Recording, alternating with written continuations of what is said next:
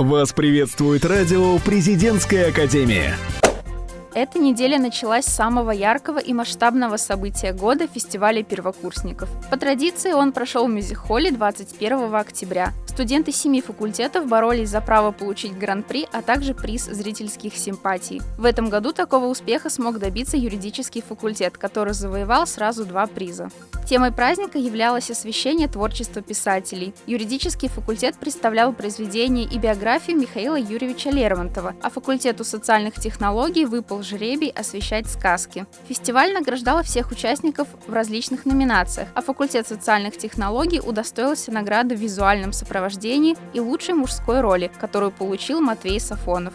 Дух соревнования является неотъемлемой частью праздника, но основная его задача – сплотить ребят и окунуться в атмосферу коллективного творчества. По словам директора Северо-Западного института управления, это мощный стимул начать отстаивать интересы своего факультета практически с первых дней учебы. А мы от всей редакции поздравляем юридический факультет с заслуженной победой. Екатерина Смолякова, Радио Президентской Академии.